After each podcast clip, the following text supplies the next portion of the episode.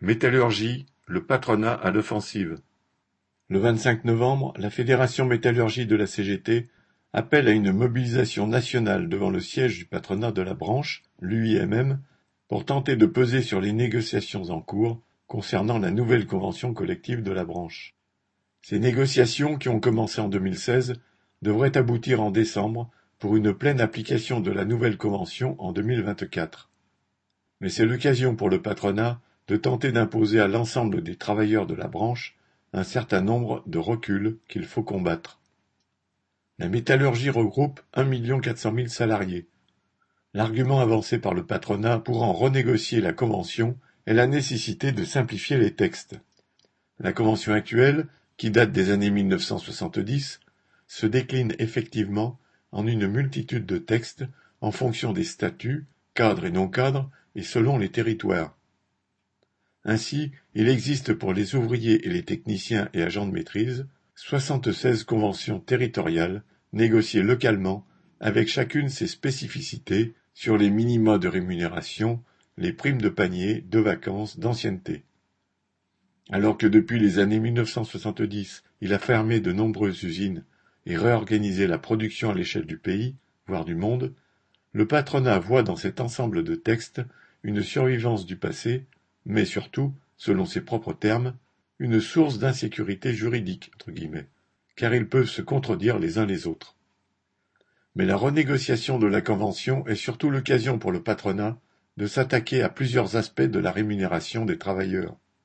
Ainsi, il entend remettre en cause la prime d'ancienneté. Elle s'intégrerait progressivement au salaire pour les embauchés actuels et disparaîtrait pour les nouveaux. Il remet aussi en cause la prise en charge des trois jours de carence en cas de maladie et cherche à imposer qu'une partie de la prévoyance, assumée aujourd'hui par les entreprises, le soit par des cotisations salariales et des assurances privées.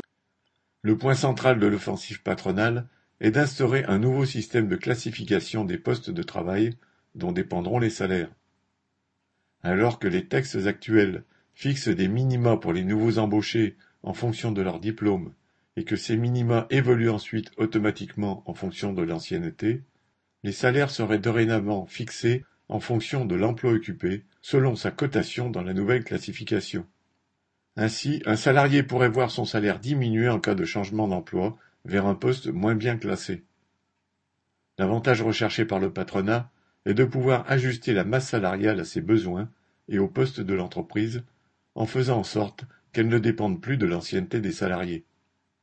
La CGT a fait le choix de participer à tes interminables négociations pour, a-t-elle dit, exiger une convention de haut niveau. Cet objectif est en réalité inatteignable sans des luttes d'ampleur, à l'image justement de celles de 1936, qui ont permis d'arracher des avancées, de les généraliser et de les garantir pour un temps par de telles conventions collectives. Avec le rapport de force actuel, les discussions autour du tapis vert ne peuvent que se traduire par des reculs pour les travailleurs.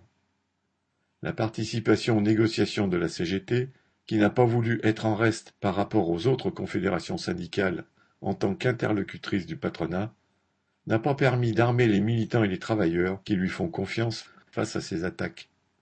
À quelques semaines de la fin des négociations, l'appel à manifester de la CGT sous les fenêtres du patronat doit être entendu comme une réaction de défense légitime.